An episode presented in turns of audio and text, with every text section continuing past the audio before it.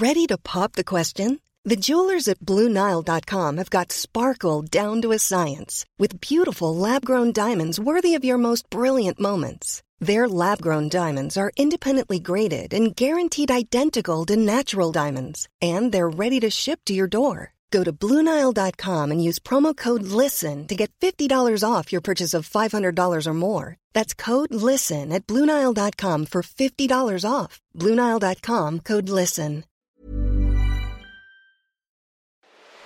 Porque el mundo actual no se entendería sin la economía y los negocios. Acompaña a Mario Maldonado, el columnista de negocios más joven y objetivo del periodismo financiero, en su programa. Bitácora de negocios.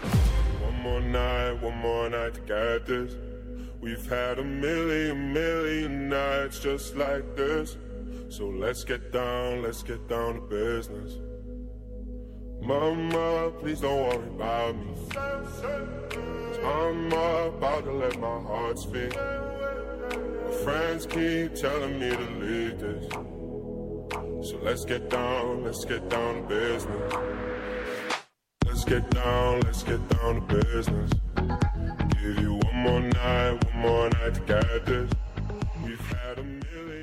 ¿Qué tal? ¿Cómo están? Muy buenos días. Bienvenidos a Bitácora de Negocios. Yo soy Mario Maldonado. Me da mucho gusto saludarlos en este viernes 14 de mayo del 2021.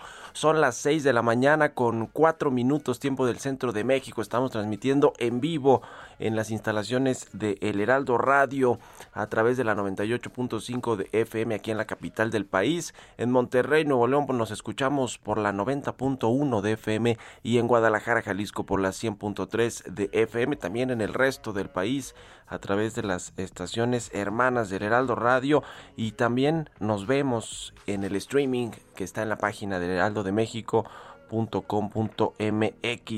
Bueno, pues arrancamos este viernes con un poco de música, como todos los días en Bitácora de Negocios. Estamos escuchando y cerrando la semana con canciones que más se buscan y se escuchan en el Reino Unido en, en las dos eh, primeras semanas de mayo. Esta se llama The Business, es de Tiesto y un rapero que se llama Dollar Sign. Así que bueno, The Business, pues muy apropiada además eh, la canción para este programa. Eh, con información financiera, económica, de negocios y le entramos un poquito a todo también, la información nacional y política. Bueno, pues ahora sí, vamos a entrarle a la información. Hablaremos con Roberto Aguilar con eh, los temas más relevantes en términos financieros. La Reserva Federal calma preocupaciones inflacionarias y los mercados responden. La escasez de mano de obra es un dilema económico que está surgiendo en la recuperación económica de los Estados Unidos y dice Arturo Herrera, el secretario de Hacienda, tenemos que acercarnos a las empresas. Ayer Arturo Herrera pues dice que la inversión pública ahora sí va a eh, pues a reactivar la economía junto con la inversión extranjera, la inversión privada. Pues son buenos deseos del secretario Herrera, ojalá que se cumplan y que realmente veamos una recuperación sostenida de la economía en la mayoría de sus indicadores. Vamos a hablar también con Ana Leroy, asociada del Consejo Mexicano de Asuntos Internacionales, sobre esta queja que eh, presentó eh, México a Estados Unidos por las violaciones a los derechos laborales de los trabajadores agrícolas, que parece ser que pues eh, es como una respuesta a todas estas otras quejas que han puesto empresas de Estados Unidos en México en el marco del TEMEC por pues asuntos laborales, sobre todo con los sindicatos y los contratos colectivos. Vamos a entrar en estos temas, hablaremos también con el gobernador del Banco de México, Alejandro Díaz de León, sobre la decisión que tomó ayer el Banco Central de dejar la tasa de interés en 4%. Subrayó, sin embargo, riesgos al alza en la inflación. Van a haber un ajustes en la proyección de inflación eh, del 2021. Nos eh, va a hablar de todo eso el gobernador de Banco de México. Vamos a platicar de lo que sucede en los Estados Unidos, por supuesto, también con las tasas de interés, con la inflación, que también estuvo altísima en el mes de abril y de cómo se ve el panorama económico el resto de este año y que bueno pues será tomado en cuenta por supuesto por el, eh, la Junta de Gobierno del Banco de México para pues tomar decisiones de política monetaria. La, tiene un poquito difícil ahora sí el Banco de México. Vamos a hablar de eso y platicaremos también con Jimena Tolama, editora en jefe del CIO.com, como todos los viernes, sobre pues el CEO de Tesla, Elon Musk, que anunció ya no aceptará esta criptomoneda. Que bueno, vaya polémico, eh, vaya polémico que es eh, Elon Musk, el dueño de Tesla, de SpaceX y de otras empresas muy importantes. Vamos a hablar también de Alsea y las Dark Kitchens con Jimena Tolama. Se va a poner bueno el programa hoy aquí en Bitácora de Negocios, así que quédense con nosotros. Vámonos ahora con Jesús Espinosa, quien ya tiene el resumen de las noticias más importantes para comenzar este viernes 14 de mayo.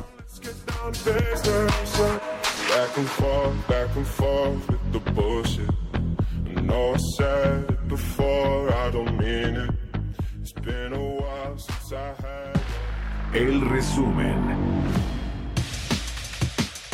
El secretario de Hacienda Arturo Herrera aseguró que durante un año el tratado entre México, Estados Unidos y Canadá estuvo atorado por la pandemia y sus implicaciones económicas. Sin embargo, dijo que en la etapa de recuperación económica se buscará apalancar el acuerdo comercial para el despegue económico del país. Lo que tenemos que hacer ahora es empezarnos a ocuparnos en lo que va a ser el despegue después de la, del despegue post-COVID.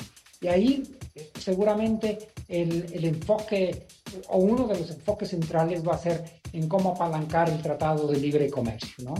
La Asociación Mexicana de Instituciones de Seguros prevé que la pandemia del COVID-19 se perfila para ser el primer evento más catastrófico en la historia de la industria aseguradora en México en unos cuatro meses, cuyo costo se acerca a los 2 mil millones de dólares. La secretaria de Energía Rocío Nale defendió las reformas a las leyes de hidrocarburos y de la industria eléctrica porque dijo se enfocan en la seguridad del sector y en erradicar la venta ilegal de combustible. La ley de hidrocarburos para evitar contrabando. Es para evitar eh, sobre todo la entrada ilegal de combustibles que entran, entraban o algunos siguen entrando por nuestras fronteras. Estamos fortaleciendo muchísimo la seguridad en México. La Confederación de Cámaras Industriales de los Estados Unidos Mexicanos, la CONCAMIN y la Asociación Mexicana de Secretarios de Desarrollo Económico firmaron un convenio de colaboración con el objetivo de trabajar conjuntamente por una industria del futuro en el contexto de los grandes retos que la pandemia del COVID-19 ha dejado para México. El Departamento de Trabajo anunció que las inscripciones a los subsidios de desempleo siguieron retrocediendo en la primera semana de mayo en Estados Unidos, gracias a la recuperación económica que arrancó en ese país. También se registró un aumento de los precios al por mayor de 6.2% en abril en comparación con el mismo mes de 2020, su mayor alza desde el 2010.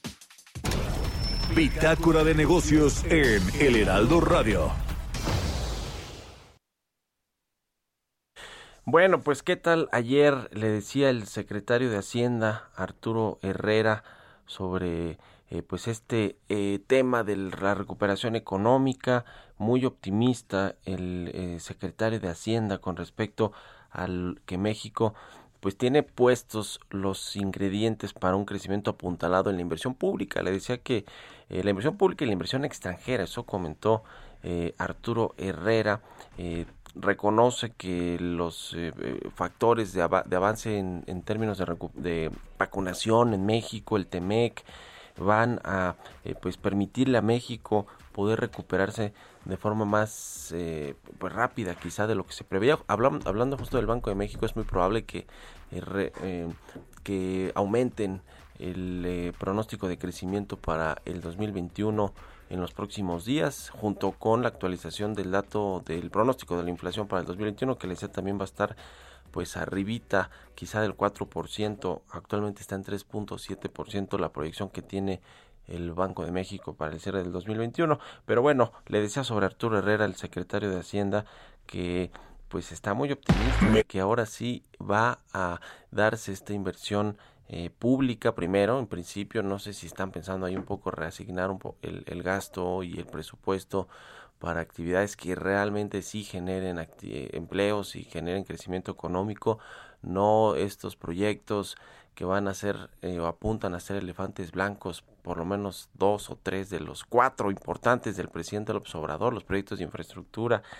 Y bueno, pues habla también de la inversión extranjera, de la inversión privada, eh, pues está confiado el, el secretario de Hacienda que va a llegar la inversión extranjera sin ningún problema, a pesar de pues todos estos cambios de políticas, cambios de reglas que ha eh, implementado el gobierno federal y muchas iniciativas pues han venido directamente de la presidencia de la República, eso sin contar el discurso, el mensaje que envía todos los días el presidente López Obrador y que pues así como que muy amigable a la inversión privada, nacional o extranjera, pues no es. Pero, ¿qué más le queda a Arturo Herrera que ser optimista en estos tiempos complicados, asiagos para el país que ahora vienen las elecciones. ¿Qué opinan ustedes? Escríbanme en Twitter, arroba Mario Mal a la cuenta arroba Heraldo de México. Bitácora de negocios.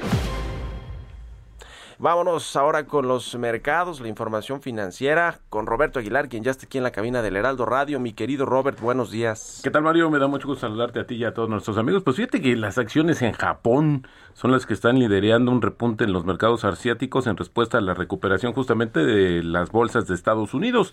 Este, el repunte, había que recordar, se interrumpió una caída, eh, este repunte interrumpió una caída de tres días para las acciones a nivel mundial, ya que los, los nervios del mercado por la aceleración de la inflación en Estados Unidos se calmaron cuando funcionarios de la Reserva Federal reiteraron que las presiones sobre los precios derivadas de la reapertura de la economía pues van a resultar transitorias.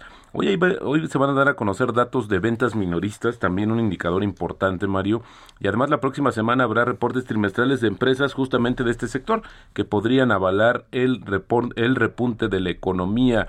Fíjate que en las emisoras del Standard Poor's 500 registran un aumento del 50% en las ganancias trimestrales con respecto al año anterior y esto de acuerdo con un, una eh, un, reporte que realizó Refinitiv y el sector de consumo discrecional registró un aumento de casi 189%. Bueno, pues ahí está la explicación también de las presiones inflacionarias, ¿no? Mayor demanda justamente se refleja en los precios. Y fíjate que interesante porque otras de las repercusiones es la este paradigma o dilema que está viviendo más bien la economía de Estados Unidos, porque fíjate que ayer se dieron a conocer las solicitudes de ayuda por desempleo que se redujeron a un mínimo de 14 meses ya que las empresas retuvieron a sus trabajadores en medio de una creciente escasez de mano de obra que ayudó a frenar el crecimiento del empleo en abril.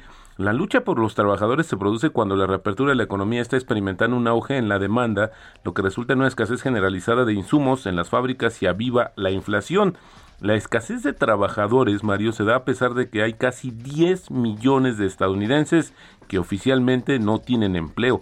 Esta desconexión es, eh, pues, se espera que se resuelva en los próximos meses a medida que el aumento de las vacunas alivie justamente la preocupación del coronavirus y también terminen estos beneficios por desempleo que el gobierno estadounidense puso en marcha para apoyar su economía, lo que permitirá que algunos trabajadores regresen al mercado laboral. Ya platicamos en estos días, Mario, que algunos consideran que es mejor recibir el apoyo del gobierno que buscar trabajo. Así es que esta es una de las situaciones que pareciera complicada y esto también va podría detener o hacer más lenta la recuperación de Estados Unidos. Ayer fíjate que el Instituto de Finanzas Internacionales dio a conocer que la suma mundial de la deuda pública y privada registró en el primer trimestre su primera caída en dos años y medio eh, los pasivos de gobiernos, empresas, entidades financieras y familias de todo el mundo bajaron entre enero y marzo, eh, bajaron 1.7 trillones de dólares. Sin embargo, a pesar de esta baja, pues nos encontramos en niveles máximos históricos de la deuda del mundo. Fíjate que se deben 289 trillones de dólares. Esto es 360% del Producto Interno Bruto Mundial. Vaya cifras, Mario, lo que está endeudado el mundo en su totalidad. Y bueno, también fíjate que importante lo que dio a conocer ayer este Airbnb, esta plataforma de eh, que está muy ligada justamente a la reactivación del turismo porque pues a pesar de que eh, dio sus buenos resultados eso sí es importante comentarlo que se fueron eh, más positivos hacia finales de marzo pues está esperando que justamente ya la reactivación de los viajes va a comenzar a ganar fuerza y bueno esperamos el mayor repunte que se haya visto nunca en el sector turismo. Así es que pues están anticipándose y creo que es importante también que se tomen las medidas para que se aproveche esta recuperación vigorosa, como la llamó ayer Airbnb, del turismo a nivel mundial. Y bueno, lo que comentabas justamente del secretario de Hacienda. Y bueno, pues fíjate que también ayer una nota interesantísima, de acuerdo con la agencia Bloomberg, es que esta, este ataque cibernético de la firma de oleoductos en Estados Unidos pues que ya volvió a operar el jueves, pero progresivamente se va a seguir restableciendo hasta el fin de semana, pues trascendió y se dio a conocer esta nota que pagó 5 millones de dólares a los piratas cibernéticos que interrumpieron sus sistemas. Para muchos es lo peor que puedes hacer, o sea, pagar el dinero, porque esto justamente incentiva que otros ataques se den. Pero interesante lo que reportó la agencia Bloomberg ayer, 5 millones de dólares, eso sí, en criptomonedas para que no las puedan rastrear. Y también, bueno, ayer en la noche, el Grupo Comercial Chedragui anunció que su subsidiaria en Estados Unidos, que se llama Bodega Latina, llegó a un acuerdo definitivo con Apollo Global Management para la adquisición de la cadena de tiendas de autoservicio Smart Final, que cuenta con 254 tiendas de formato pequeño, eh, es justamente en Estados Unidos, en, en el estado de California, Arizona y Nevada, y 16 unidades en Baja California y Sonora. Va a pagar 650 millones de dólares y los analistas pues sí pusieron los focos amarillos. Es eh, la compra más grande que haya hecho esta cadena comercial. Le está apostando sin duda a la recuperación en Estados Unidos. Y el tipo de cambio, Mario, está cotizando en estos momentos en 19.85. ¿Y qué te parece esta frase del día de hoy, Mario? Los mercados alcistas nacen en el pesimismo, crecen en el escepticismo, maduran en el optimismo y mueren en la euforia. Esto lo dijo John Templeton, financiero y multimillonario filántropo estadounidense que después se nacionalizó británico y bueno, pues todavía sigue su herencia porque tiene una operadora de fondos a nivel internacional, pero bueno, pues una descripción muy clara de lo que sucede con los mercados estas etapas. La pregunta es en qué estaremos nosotros. Yo pensaría que ya en la euforia.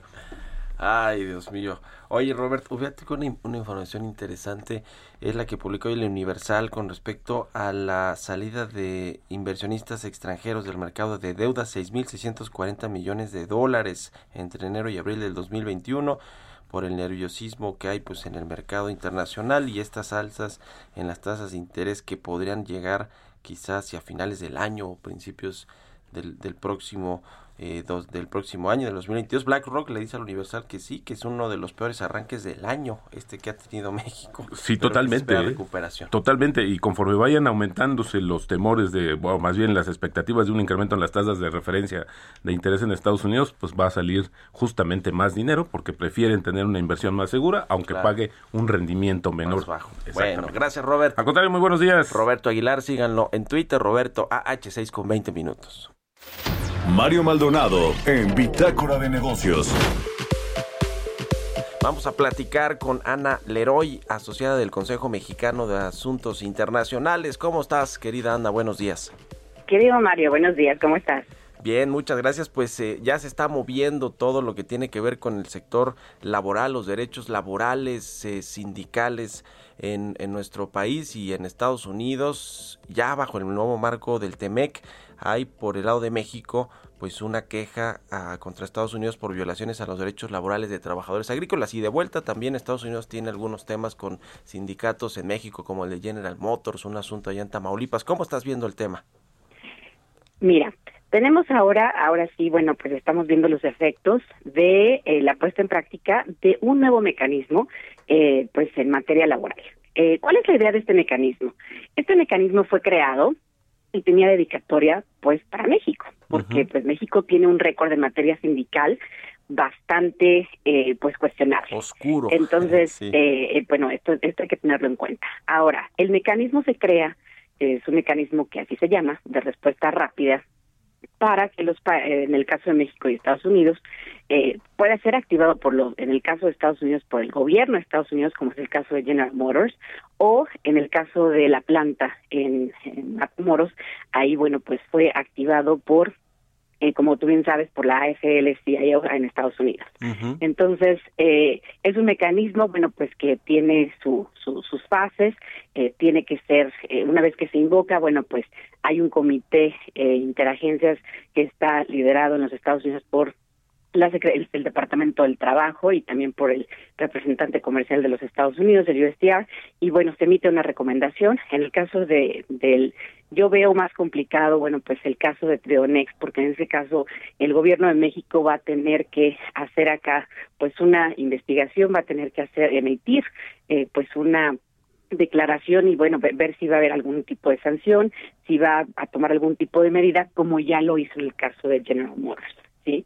Ahora, el tema es que, bueno, pues esto empieza a sentar ya un precedente, ¿sí? En donde Estados Unidos va a estar muy pendiente, ¿sí? No solamente los sindicatos, ¿sí? Entonces, los sindicatos por un lado, pero también el gobierno estadounidense va a estar presionando al gobierno mexicano para que el cumplimiento de todos los cambios que hicieron en la reforma laboral eh, y, bueno, pues estos derechos sindicales se respeten.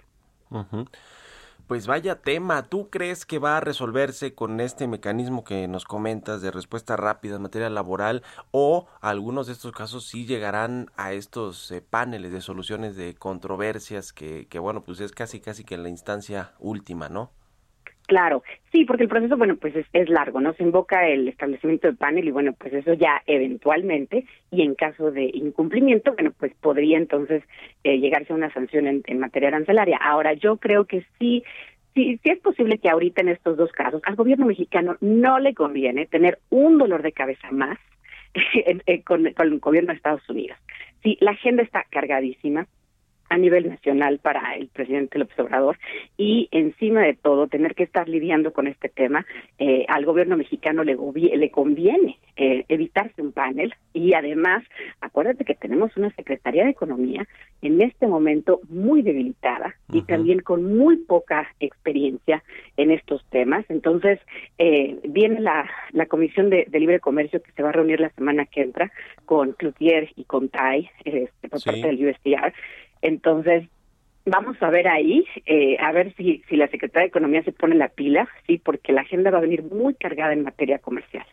Sí, se van a tratar estos temas laborales, ya también eh, lo, lo, comentó precisamente la representante comercial de Estados Unidos, Catherine Tai, dijo, vamos a llevar estos asuntos a esta próxima reunión bilateral. Ya veremos también ahí cómo actúa Tatiana Cloutier, la Secretaría de Economía, y si eventualmente pues también hay algún representante de la Secretaría del Trabajo, en fin, lo estaremos viendo. Te agradezco mucho, como siempre, querida Ana, que nos hayas tomado la llamada aquí en Bitácora de Negocios. De nada, Mario, estamos aquí en contacto. Mil gracias. Muy buenos días, Ana Leroy, Sociedad de Comexi. Vamos a hacer una pausa y regresamos.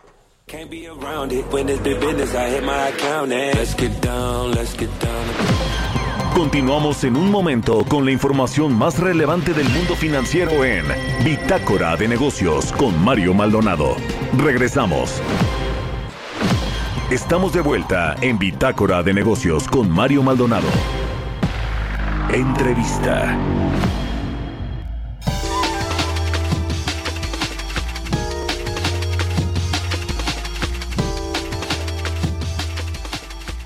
Eh, le decía que el Banco de México dejó sin cambios la tasa de interés, por lo que se mantiene esta tasa de interés de referencia en 4%. Es la segunda eh, vez eh, consecutiva que la Junta de Gobierno de Banco de México decide por mayoría de mantener la tasa sin movimientos, sin cambios, en un contexto en el que la inflación aumentó pues más de lo previsto en abril, se fue hasta el 6.08% a tasa anual.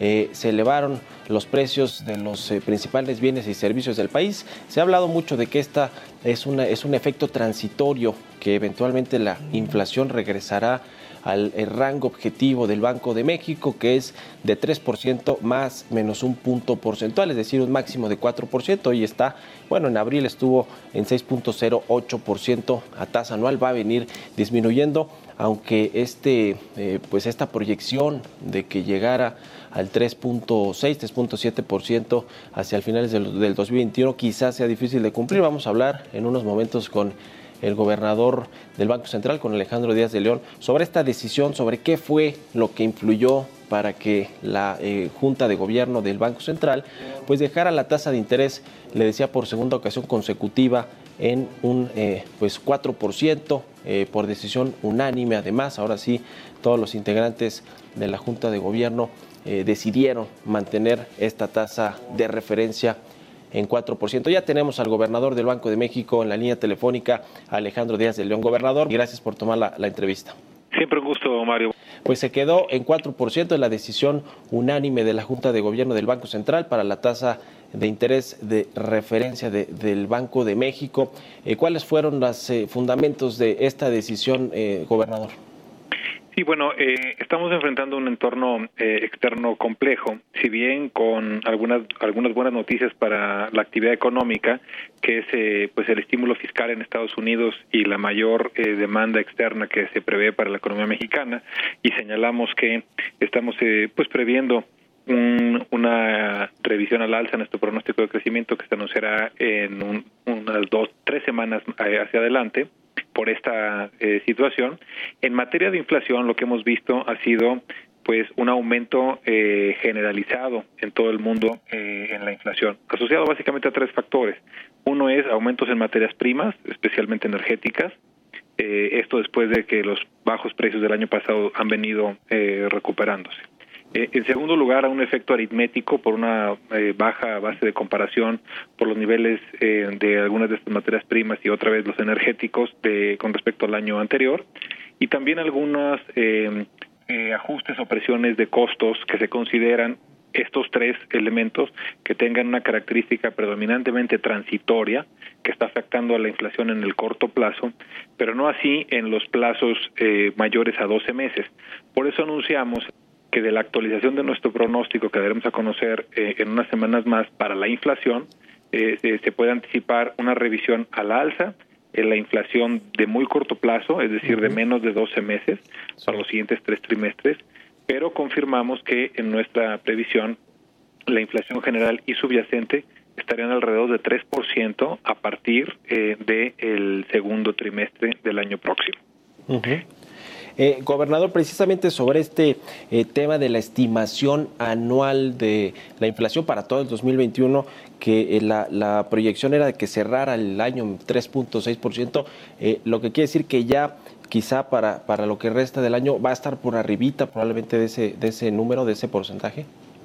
Sí, lo que estamos eh, eh, anunciando, si bien no, no todavía de manera numérica puntual, eso estaremos afinando el pronóstico eh, en, la, en el informe trimestral que, que se publicará próximamente, pero sí estamos ya dando un mensaje cualitativo en ese sentido de que se estaría revisando el pronóstico de inflación tanto general como subyacente de corto plazo, es decir, para los trimestres inmediatos hasta el primero del año siguiente y que estaríamos para el segundo del año siguiente ya eh, en niveles alrededor eh, de la meta para ambos indicadores, tanto la general y la subyacente. Entonces, la, la reflexión que tiene que hacer la Junta de Gobierno es si ante estos choques eh, predominantemente transitorios en, eh, en, los precios, eh, cuál es la mejor postura que debemos de tener y consideramos que era conveniente mantener el actual nivel de tasas de interés para reforzar esta trayectoria decreciente en la inflación en el horizonte en el que opera la política monetaria, considerando que tenemos un nivel de tasas adecuado para, para hacer eso y que, y que sigue esta trayectoria decreciente en la tendencia de la inflación.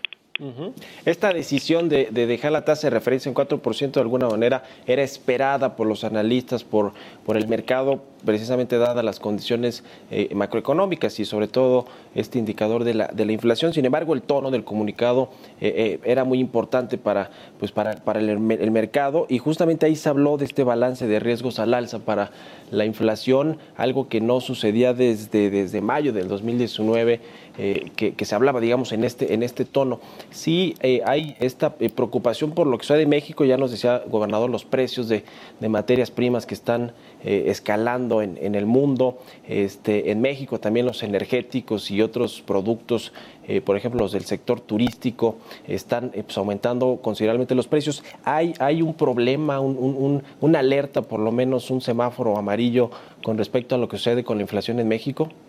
Yo, yo, diría que eh, veníamos de una situación de la contracción económica por el COVID que creaba una pues una brecha de producto o un nivel de actividad muy por abajo del potencial de la economía y que eso generaba un espacio amplio pues para inducir a la baja eh, la inflación. Lo que hemos visto es que ha predominado eh, en los datos más recientes estos choques eh, transitorios y en ese sentido en el balance de riesgos que, que presentamos y como tú muy bien comentas eh, era anticipada la decisión tanto por analistas como por el mercado eh, y si bien eh, parte del, del mensaje pues que se afinó en esta ocasión es en cuanto al balance de riesgos para la inflación se dice que dado el entorno externo de un crecimiento acelerado, de un estímulo fiscal sin precedente en la economía estadounidense desde la posguerra, eh, y en un entorno donde algunas de las líneas de producción pudieran eh, eh, tener menos pues holgura para poder pues digamos que incrementar su producción, esto es un entorno que puede generar un entorno donde puede haber mayores incrementos de precios.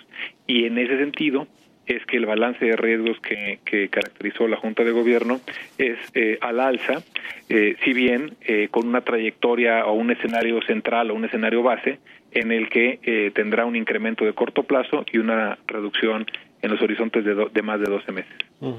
Eh, gobernador, dos preguntas que van más o menos ligadas en el mismo sentido. El, dato de Estados Unidos también de la inflación de abril fue de 4.2%, arriba de lo que pronosticaba, eh, que pronosticaban los analistas. Eh, hay, hay ahí pues diversas opiniones sobre si esto es un efecto transitorio, va a ser un poquito más de mediano plazo para la economía estadounidense. ¿qué, ¿qué, opina usted, gobernador, sobre este, sobre este debate que es pues muy interesante sobre la, economía estadounidense, si se va a sobrecalentar o no? Y, y también, pues esto, eh, ¿cómo, ¿cómo va a impactar a México en las próximas decisiones de política monetaria? Bueno, empezaría diciendo que, es claro que, en, los eh, datos de inflación más recientes sí predominan los efectos eh, más de carácter transitorio. Y la, pero eso no significa que, que hay una pregunta todavía muy relevante, que es cuál va a ser el efecto del estímulo fiscal tan significativo eh, en los próximos meses y trimestres eh, y si eh, pues ya, ya, se anticipa que Estados Unidos cerrará su brecha de productos antes de que termine el año y si ese estímulo fiscal que seguirá incidiendo sobre el gasto en esa economía, no solo sobre este año, sino en el año siguiente, si en ese entonces pudiera generar algún tipo de presiones inflacionarias. Ese es un contexto diferente al que enfrenta la economía mexicana eh, no tenemos ese, ese estímulo, ese motor de gasto interno, pero sí nos beneficiaremos de esa mayor demanda externa que sentimos que es lo que permitirá que la economía pueda tener una recuperación más acelerada eh, en este año y en general pues estaremos también sujetos a el entorno de inflación en la economía en la economía estadounidense porque eso también tiene efectos a través de los mercados financieros. Hemos visto que cuando los datos de inflación en Estados Unidos son más elevados que lo que espera el mercado, pues suele haber eh, pues no solo un aumento en las curvas de rendimiento de Estados Unidos eh, y de otras economías como la nuestra, sino también presiones en el tipo de cambio, ajuste de portafolios.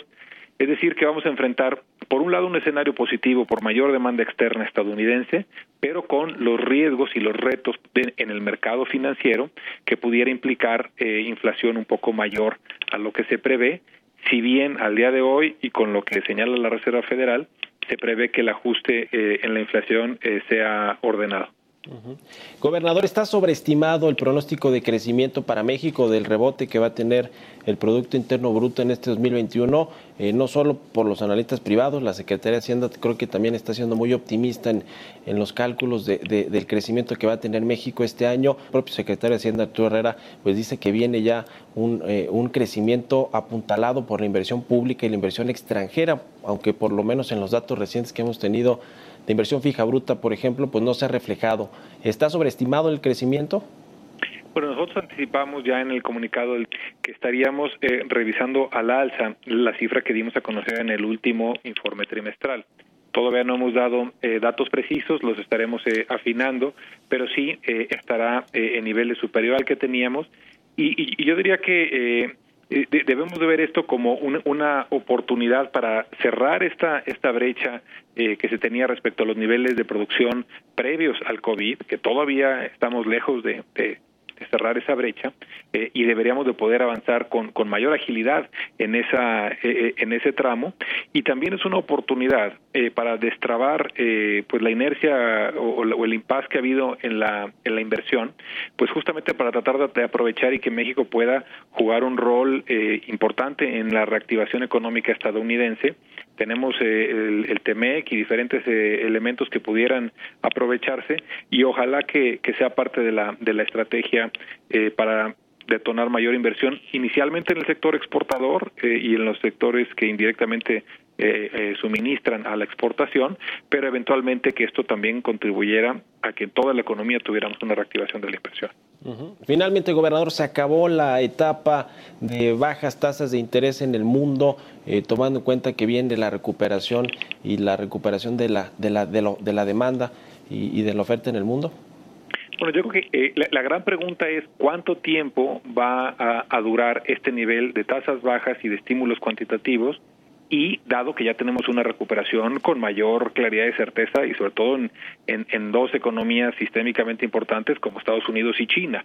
Eso eh, definitivamente es una pregunta que sigue eh, abierta y la respuesta estará en gran parte eh, en la medida en la que la inflación pueda pues mantenerse en, en niveles acotados y ordenados por más tiempo, pues creo que eso permitiría que las tasas de interés, sobre todo de corto plazo, estén en niveles bajos de una manera más sostenida pero claramente estamos atentos a esta, este posible viento en contra en las condiciones financieras. Ya lo veremos. Muchas gracias, eh, gobernador Alejandro Díaz de León, por haber tomado la entrevista. Siempre un gusto, Mario. Hasta luego, el gobernador del Banco Central, Alejandro Díaz de León. Historias empresariales.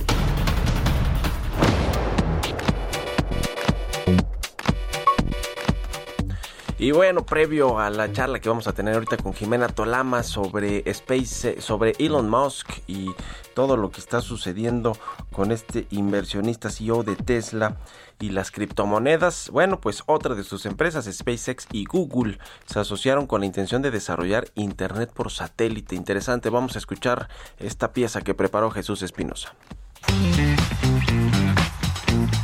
SpaceX, la empresa fundada en 2002 por el mismo fundador de Tesla, Elon Musk, busca dar un importante paso en la tecnología. Junto con Google, desarrollarán Internet por medio de un satélite. Para facilitar el acceso a la nube, Starlink instalará sus estaciones terrestres en los centros de datos de Google. Con esto, la intención de la compañía de Elon Musk es conquistar la red y además crear una conexión de alta velocidad, ya que la red no tendrá que pasar por infraestructura terrestre. Y por otro lado, Google Cloud dijo que la red permitirá un flujo rápido rápido y seguro para las organizaciones que lo utilicen presidenta y directora de SpaceX, Winnie Shotwell, dijo que la combinación de alta velocidad y baja latencia de Starlink con la infraestructura y los recursos de Google brindará a las organizaciones de todo el mundo la conexión segura y rápida que se necesita. Se espera que la oferta esté disponible en la segunda mitad de este 2021. Solo están esperando la aprobación de las autoridades para que su red comience a operar en sus más de 1.500 satélites Starlink. Para Bitácora de Negocios, Jesús Espinosa.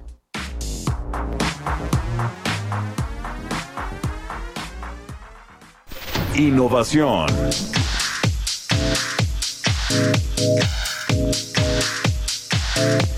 Y ya es viernes y está Jimena Tolama, la editora en jefe del CIO.com, con nosotros con su sección Innovación. ¿Cómo estás, Jime? Muy buenos días. Querido Mario, muy buenos días. Qué locura con todo lo que tiene que ver en este momento con el tema de las criptomonedas. Nada más no lo podemos dejar de lado. A estas alturas ya todos sabemos que Elon Musk dio una vuelta en Nu. Dijo que siempre no, que ya no va a aceptar que la gente compre un Tesla con bitcoins. Este anuncio lo había hecho en marzo, pero ¿qué es lo que hemos visto?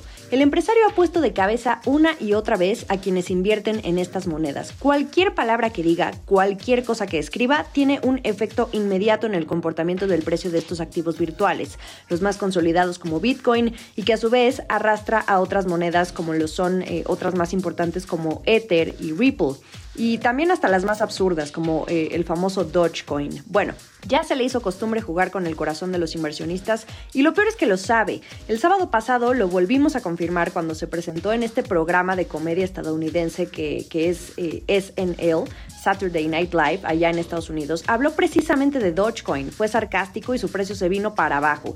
Y ahora toca esto sobre no aceptar Bitcoin, lo dijo el miércoles. ¿Qué pasó? Él teniendo a una empresa de autos eléctricos, que es Tesla, pues tiene una fuerte inclinación hacia el cuidado del medio ambiente, autos eléctricos, y ha llegado a ser criticado porque teniendo este perfil, ¿cómo es que no fuera consciente de la gran cantidad de energía que se utiliza para extraer bitcoins dentro de todo este sistema de minado que se requiere, sin meternos en tanto tecnicismo? Esto fue lo que eh, eh, lo hizo dar la vuelta en U, y entonces, ¿qué pasó? El precio de bitcoin cayó hasta los 50 mil dólares. Don Elon Musk sigue respaldando las criptomonedas, pero dice que esto no puede tener un gran costo para el medio ambiente. Ayer leí a una analista mexicana que en su cuenta de Twitter decía que no le sorprendería ver pronto a este empresario ahora sacando algo relacionado a la minería de criptomonedas, pero con carga ecológica. Y esto lo traigo a la mesa porque nada más cercano a la realidad con este tipo de empresarios, la verdad es que todo puede pasar. Y ahora, siguiendo con este tema, el pulso de las criptomonedas no solo recae en Elon Musk. En Estados Unidos, esta población de inversionistas podría casi duplicarse en los próximos 12 meses. Esto lo estima Gemini, una, eh, eh, es un exchange de criptomonedas que calcula que serán 20 millones de adultos los que adquieran al menos un activo virtual en este periodo. Y hablando de eso, ante toda esta demanda, tiene que haber más y más plataformas que lo faciliten. Al menos ya hay 100 que están entre el top, entre ellos, eh, por supuesto, Bitso, que la semana pasada platicamos con su CEO, Daniel Vogel.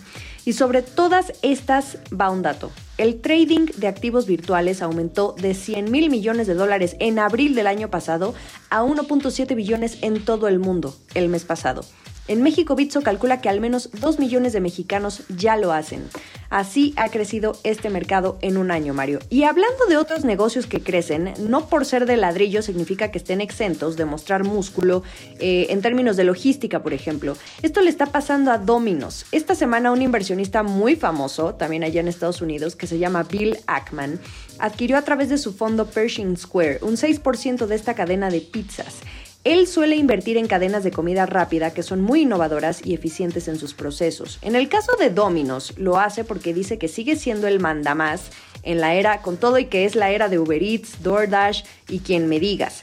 Y pues vaya que sí, porque esto mismo lo vimos en México el año pasado con Alsea, que aquí es quien se encarga de la franquicia de Domino's. Bueno, pues Domino's fue prácticamente su salvavidas durante los meses del confinamiento, precisamente por esto. Y antes de tocar otro tema de Alsea, no quiero dejar de mencionar que ahora que la economía reabre y se vuelve a la normalidad, Uber no se va a olvidar de su división de transporte, que es la que le daba todos los ingresos antes de la pandemia, porque pues ya la gente comienza a sentirse confiada otra vez de moverse de un lugar a otro sin temor a contagiarse en un coche desconocido. Entonces, quieren redoblar esfuerzos para atraer de nuevo a conductores que puedan regresar la gloria a esta división. Uber sigue recargándose en la entrega de comida a domicilio por ahora, pero ya prepara ese gran regreso en el negocio del transporte. Así que ya veremos si funciona esto o no hacia el cierre del segundo trimestre. Y tomando en cuenta que también cobra relevancia este asunto sobre cómo clasificar a los conductores, si como trabajadores o trabajadores independientes. Es un tema que ya va muy avanzado en Reino Unido, por ejemplo. Y finalmente, de vuelta a Alsea, el año pasado, hace casi un año platicábamos que iba a apostarle al asunto de las cocinas fantásticas las famosas dark kitchens, que son las que solo te venden comida por aplicación. Y pues todo esto por el cierre de los restaurantes. Y sí lo hizo, aunque tenemos pocos datos sobre cómo pudo esto aliviarle el negocio durante toda la pandemia. Lo que sí sabemos es que se las ingenió para tener al menos 90 cocinas fantasma, pero por ahora se van a bajar de este tren, como coloquialmente se dice. Esto lo dijo el mismísimo Alberto Torrado, el CEO de la empresa, en una llamada con inversionistas eh, a partir de su reporte al primer trimestre, su reporte financiero, y dijo que como ya todo estaba volviendo a la normalidad, pues la apuesta estará otra vez en los restaurantes y quizá para 2022 pudieran pensar nuevamente en una estrategia más agresiva que le compita a otras empresas de delivery y de eh, cocinas fantasmas pues en, en, la era de las entregas a domicilio. Así las cosas con todos estos negocios esta semana, mi querido Mario. Muchas gracias a Jimena Tolama, pues interesante todo lo que sucede con estas dark kitchens que bueno, pues al sea por el momento le pone pausa y lo que sucede con Elon Musk. Gracias, eh, Jimena Tolama está ahí en Twitter como Jimena Tolama P. Y ya casi nos despedimos, entramos a la recta final del programa, pero a ver, eh, hay tres temas interesantes que se los, se los cuento rapidísimo. Uno, el padrón de celulares que ayer platicamos con, el, eh, un, comisionado del Instituto Federal de Telecomunicaciones, precisamente por esta decisión de eh, pues llevar a una controversia constitucional esta intención del el Padrón Nacional de Usuarios Móviles que propuso y, aprobó el Congreso el año pasado y que bueno pues ahora que ya entró en funcionamiento eh, y que y que pues en teoría se tendrían que comenzar a pedir los datos biométricos personales de la gente pues ya hubo hubo en principio amparos, suspensiones provisionales a esta ley eh, para no eh, de algunos usuarios para no otorgar pues estos datos a las telefónicas que finalmente tendría que eh, gestionar en una base de datos el IFT que no quiere hacerlo y que no tienen los recursos ni la capacidad técnica y además es inconstitucional, por eso va a ir a esta controversia. Están invadiendo las funciones del IFT, el Congreso, con este tema del padrón de usuarios móviles. Se les quedó ahí en el tintero, no va a pasar. La Coparmex ya se pronunció al respecto. El INAI también está promoviendo estos actos de inconstitucionalidad por el padrón de usuarios únicos. En fin, no va a volar esta idea que nació muerta, pero bueno, pues quisieron meter un gol ahí si de en una de esas servía eh, como, como base para este, esta cédula de identidad nacional que traía entre manos la secretaria de Gobernación Olga Sánchez Cordero. No va, no va a suceder. Otra noticia en eh, corporativa se dio ayer. Cinemex reabrió sus puertas o anunció que a partir del 26 de mayo sus 153 eh, eh, complejos de la República Mexicana, las salas de estos 153 complejos van a reabrir sus operaciones. Ya lo había hecho Cinépolis, la otra eh, cadena grande de cines de México, y ahora pues Cinemex anuncia finalmente el regreso, seguramente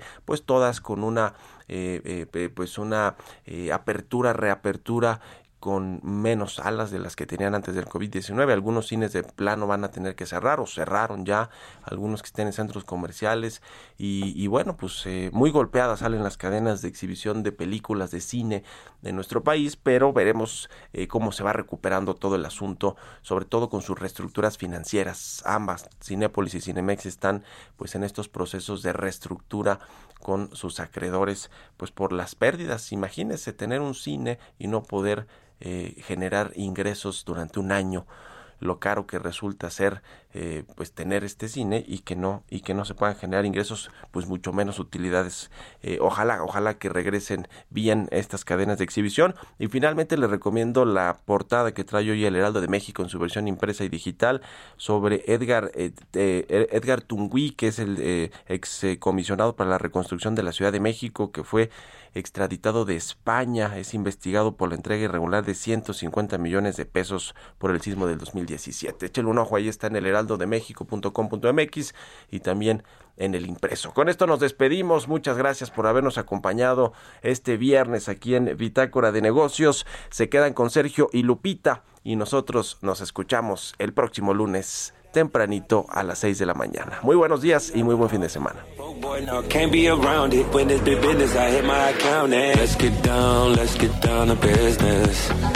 Give you one more night, one more night to get this.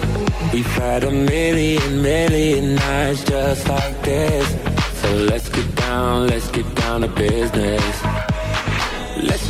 Esto fue Bitácora de Negocios con Mario Maldonado, donde la H suena y ahora también se escucha. Una estación de Heraldo Media Group.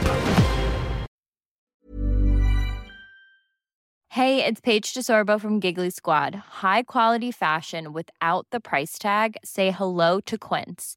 I'm snagging high-end essentials like cozy cashmere sweaters, sleek leather jackets, fine jewelry, and so much more. With Quince being 50 to 80% less than similar brands.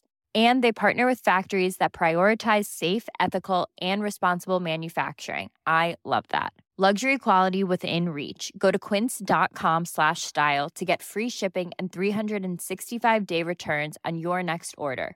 Quince.com slash style.